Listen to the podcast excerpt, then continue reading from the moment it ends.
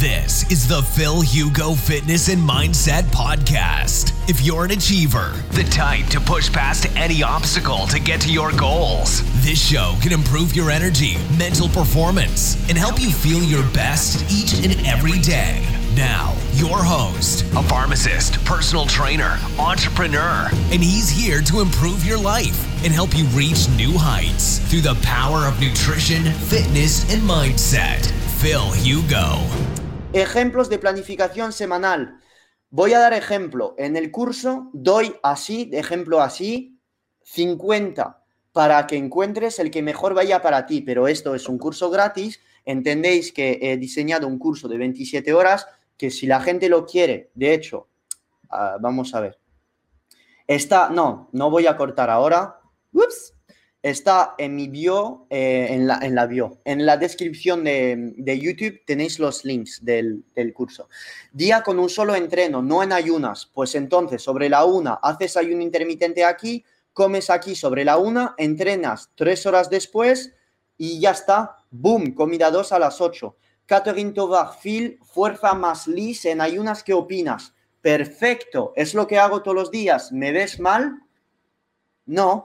Ahora bien, si buscas rendimiento deportivo y si vamos a lijar, etcétera, fino, el lis después de las pesas, podría contra, ser contraproducente. Vale, sí, si empezamos a lijar fino, siempre habrá algo, pero no creo que estás entrenando, eh, no pienso que estás entrenando para ganar campeonatos nacionales de CrossFit o competir en Men's Physique.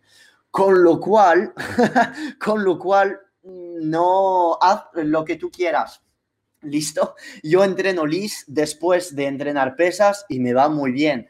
Eh, a veces entreno dos veces al día, a veces no. Ya está. Eh, vale, más cosas. A ver, voy a hacer una pausa en esto y voy a contestar algunas dudas porque son muy buenas. Adri Activa. Hermano, Adri Activa ha sido mi cliente futbolista y creo, Adri, dímelo en los comentarios si es verdad o no. Ah, pero no, Adri Activa eres tú porque creo que tenéis el mismo nombre. Yo creo que eres tú, creo, ¿eh? Y si no eres tú, no lo sé, pero tengo un cliente en asesoría que me ha llegado diciendo, bueno, quiero ceto, ceto, ceto.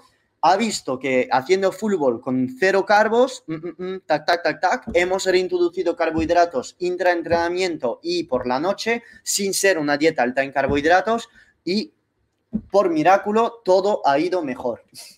En teoría, si habría diferencia de correr suave en la mañana en ayuna y enseguida hacer pesas, o prefieres dejar las pesas para, las tarde, para la tarde. Vale, lo dejo claro. El cardio no antes de las pesas. Cuando digo esto es muy importante. Si tú quieres hacer las dos cosas, privilegia las pesas. Si tú tienes dos horas para entrenar y quieres hacer una hora y cuarto de pesas y 20 minutos de cardio, no hagas el cardiolis antes de las pesas, haga el cardiolis después de las pesas, ¿ok? Privilegia la construcción de masa muscular porque para las pesas, si entrenas con intensidad, tienes que tener el foco mental a tope, tienes que tener toda la energía en tus músculos, entonces no queremos en este momento cardiolis que venga a perjudicar la ganancia de masa muscular. Lo de hacer cardio lis por la mañana y pesas por la tarde, me vais a decir, pero acabas de decir de hacer lis por la mañana y pesas por la tarde. Sí, pero entre medias tienes una comida, hermano. Con lo cual esta comida eh, va a impactar en tu, en tu entrenamiento de pesas. Tu comida va a darte energía para el entrenamiento de pesas. Pero si tú quieres entrenar por la mañana, sal a hacer pesas y después vete en cardio, pero no la inversa. ¿Se queda claro? Listo. Más dudas. José Ramón, José hermano, ¿cómo estás? Gracias por tu confianza ayer. Eh, José se ha llevado el pack ayer también. ¿Cuántas horas han de pasar desde la última ingesta para considerar que estás entrenando en ayunas? Buenísimo. Pues mira, el estado de ayuno depende de la cantidad de glucógeno hepático y, la y el estado o digamos el grado de autofagia. Me vas a decir, ¿cómo puedo conocer esto? Es imposible, pero te voy a dar unas pistas. Si la noche anterior te has metido 500 gramos de patata, vas a tener el glucógeno muscular y hepático por las santas nubes. Conclusión, el día después, cuando vas a hacer ayuno intermitente, pues tu autofagia, la producción de cetonas, van a tardar muchísimo más si la noche anterior has estado haciendo una comida cetogénica. Y esto la gente no lo entiende. Dice, entreno en ayunas 12 eh, horas después de mi ingesta. Vale, pero ¿qué has comido el día anterior? Si has comido patata, boniato, etcétera, es un entrenamiento en ayunas un poco falso porque has repletado todo tu, glucógeno muscular hepático, que no tiene nada que ver con un entrenamiento que si la noche anterior no has comido nada de carbos. Las diferencias a la hora de entrenar van a ser tremendas y esto lo explico en el curso de Nutriermo, que la comida anterior al entrenamiento en ayunas va a tener impactos distintos durante tu entrenamiento. Ahora bien, si tú estás por la noche metiendo carbos, porque es que te voy a explicar cómo hacerlo y lo digo en algunos deportistas, que pongo putos carbos por la noche.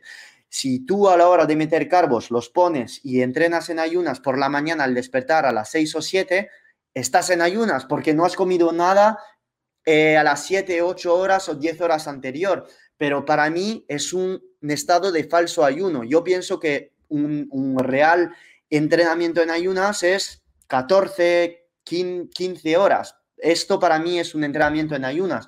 Pero ¿qué más te da poner una hora, brother? ¿Qué más te da? O sea, no, no te pares en saber si 12 horas es ayunas o 13 no es ayunas. Y la gente que dice, a las 12 horas se activa la autofagia. Pero esto es bullshit. ¿Cómo, se, ¿Cómo puedes decir esto si la autofagia depende de la cantidad de glucógeno hepático que tienes, la cantidad de comidas que ha llegado, que ha a tu estómago el día anterior? No es una regla general. Si yo te hago comer Domino's Pizza y McDonald's el día anterior, para que llegue la autofagia, a lo mejor vas a tener que esperar 36 horas. Pero si yo te hago comer en déficit calórico 500 calorías el día anterior y empezamos a contar tus horas de ayuno, te puedo asegurar que probablemente a las 10, 12 horas tu autofagia empezará. La fisiología y la nutrición no es blanco y negro.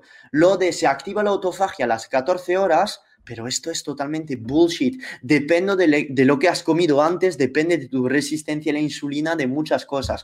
Y lo explico en el curso vais a ver este curso, vais a decir, este tío está loco, es un puto marketer de mierda. No, no soy marketer, soy simplemente un tío a quien le gusta la ciencia y que cuenta pues todas las horas de estudio que ha hecho y lo pone en un puto curso para facilitar y, dejar de mitos de, mierda. Es que es así. Día 2 con día con dos entrenos y ayuno intermitente. Si tú quieres entrenar dos veces, te dejo otro protocolo. Comida 1 a las 2 de la tarde luego haces tus pesas y a las 8 de la mañana por la mañana pues has entrenado en ayunas. Así de sencillo. Y me vas a decir, Phil, ¿y puedo comer aquí a las 10 de la mañana? Por supuesto, esto es un ejemplo, un ejemplo, ¿vale?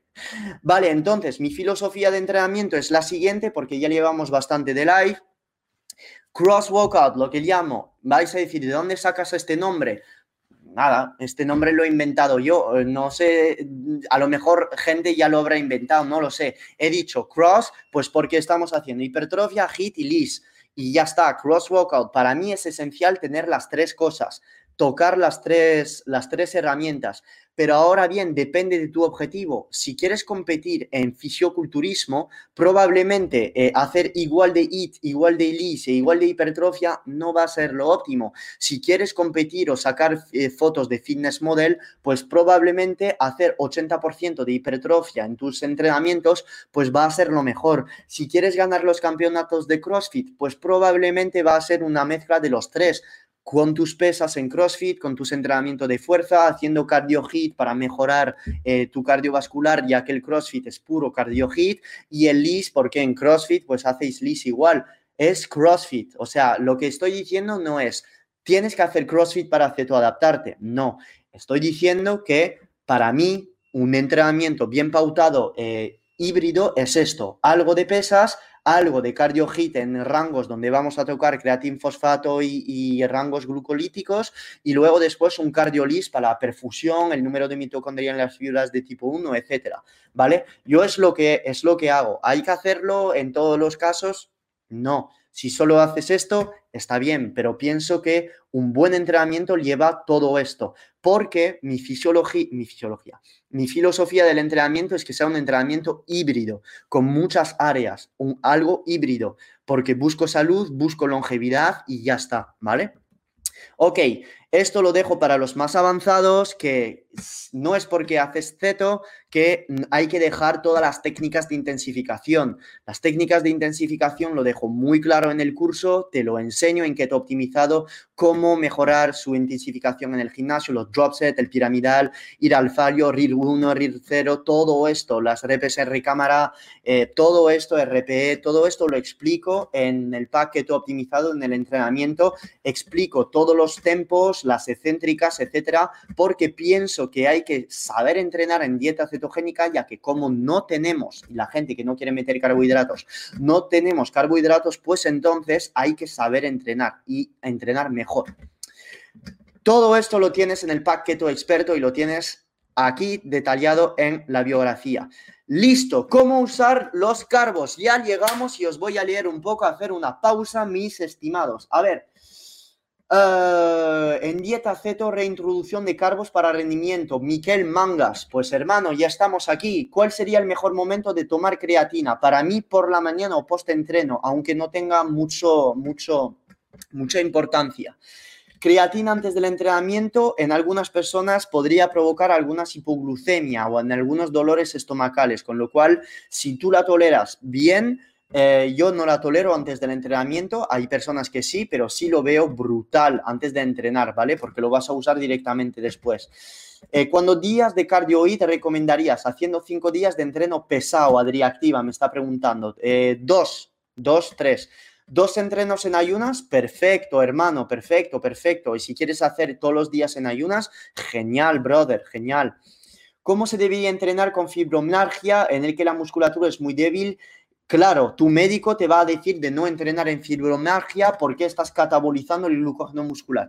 Esto tengo que asesorarte personalmente por, y verte porque sinceramente dar ahí detrás de esta pantalla eh, consejos así, difícil, difícil. Entonces, un entrenamiento de pesa pesado para ti no lo veo, eh, pero veo un mínimo de entrenamiento con peso corporal.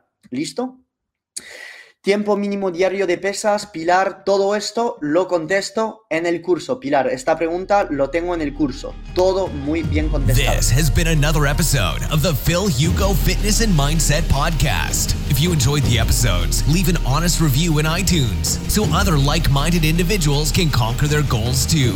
If you want more content and free info on how to take your health and athletic performance to new heights, visit philhugo.com to be on the cutting edge with the latest info in nutrition, fitness, and all things performance mindset.